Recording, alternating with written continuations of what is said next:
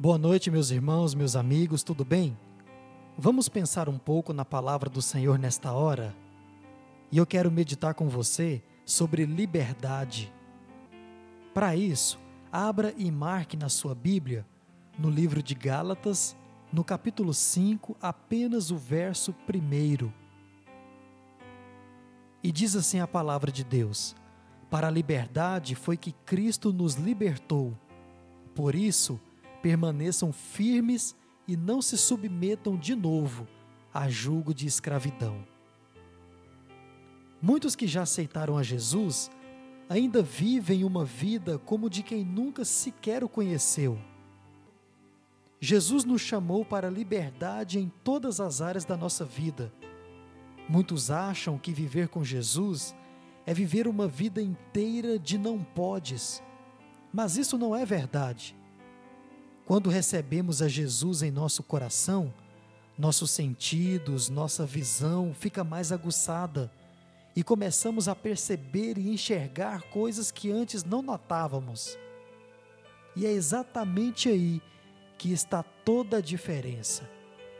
Antes de Jesus, achávamos que liberdade era fazer tudo aquilo que queríamos e vivíamos felizes assim.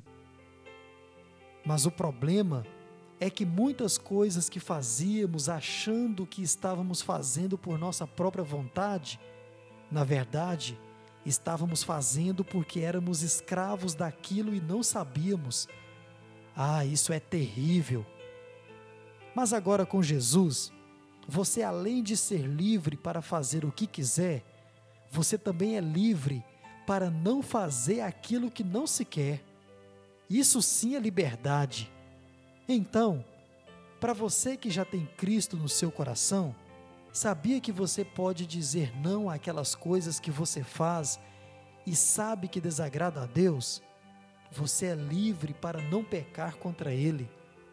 O desejo do meu coração é que você permaneça firme na liberdade que Jesus te deu e a use com sabedoria. E lembre-se, você não é mais escravo do pecado, mas sim um servo de Jesus. Vamos orar? Senhor Deus, obrigado por me libertar através de Jesus Cristo. Ensina-me a dar mais valor à liberdade e perdoa pelas vezes que a usei de forma errônea.